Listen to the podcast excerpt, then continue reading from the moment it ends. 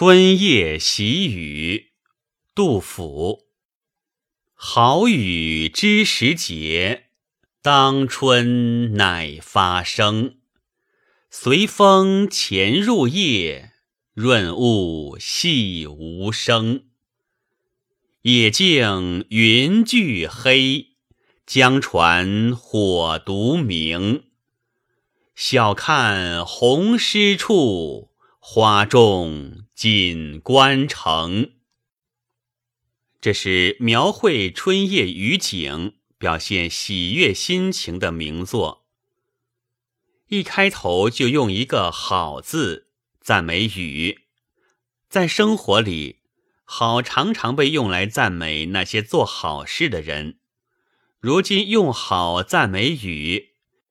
已经会唤起关于做好事的人的联想，接下去就把雨拟人化，说他知时节，懂得满足客观需要，不是吗？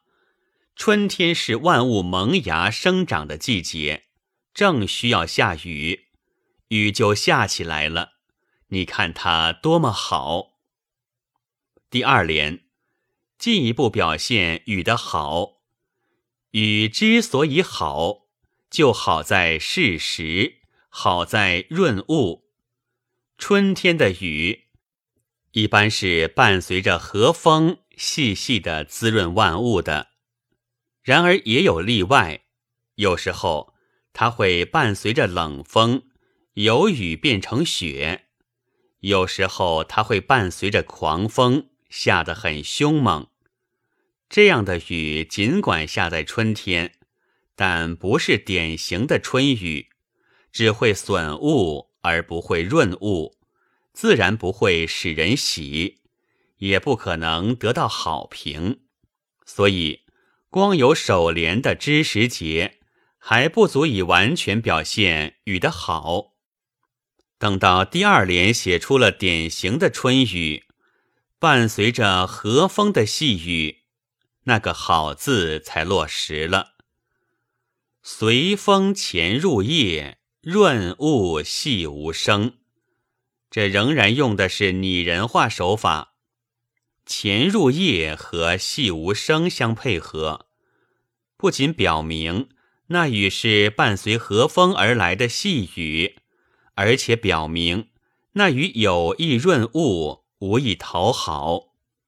如果有意讨好，他就会在白天来，就会造一点声势，让人们看得见、听得清。唯其有意润物，无意讨好，他才选择了一个不妨碍人们工作和劳动的时间，悄悄的来，在人们酣睡的夜晚，无声的、细细的下。雨这样好。就希望它下多下够下个通宵，倘若只下一会儿就云散天晴，那润物就很不彻底。诗人抓住这一点，写了第三联。在不太阴沉的夜间，小路比田野容易看得见，江面也比岸上容易变得清。如今呢？放眼四望，野径云俱黑，江船火独明。只有船上的灯火是明的，此外，连江面也看不见，小路也辨不清。天空里全是黑沉沉的云，地上也像云一样黑。好啊，看起来准会下到天亮。尾联写的是想象中的情景，如此好雨下上一夜，万物就都得到润泽，发荣滋长起来了。万物之一的花，最能代表春色的花，也就待雨开放，红艳欲滴。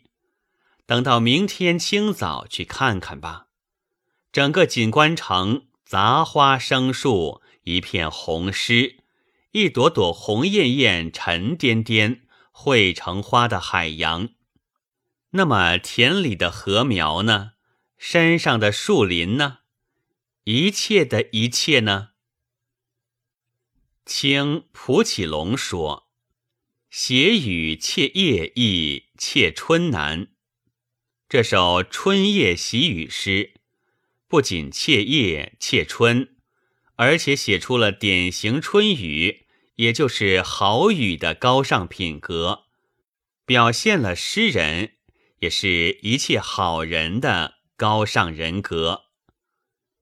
诗人盼望这样的好雨，喜爱这样的好雨，所以题目中的那个“喜”字，在诗里虽然没有露面，但喜意都从下缝里迸透。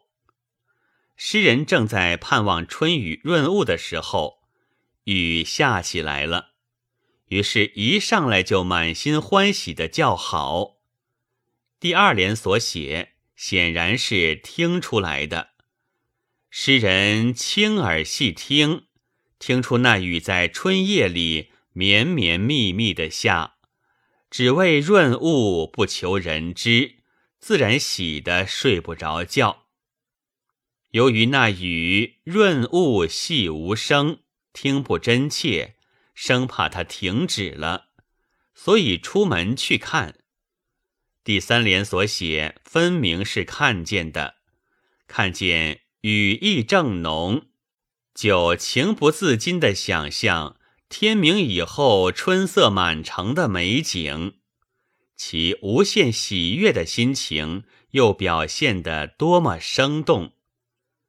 中唐诗人李约有一首《观其语》：“桑条无叶土生烟。”箫管迎龙水庙前，朱门几处看歌舞，犹恐春阴夜管弦。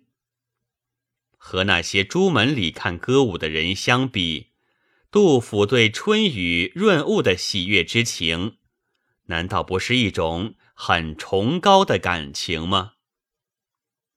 本文作者霍松林，朗读。白云出岫。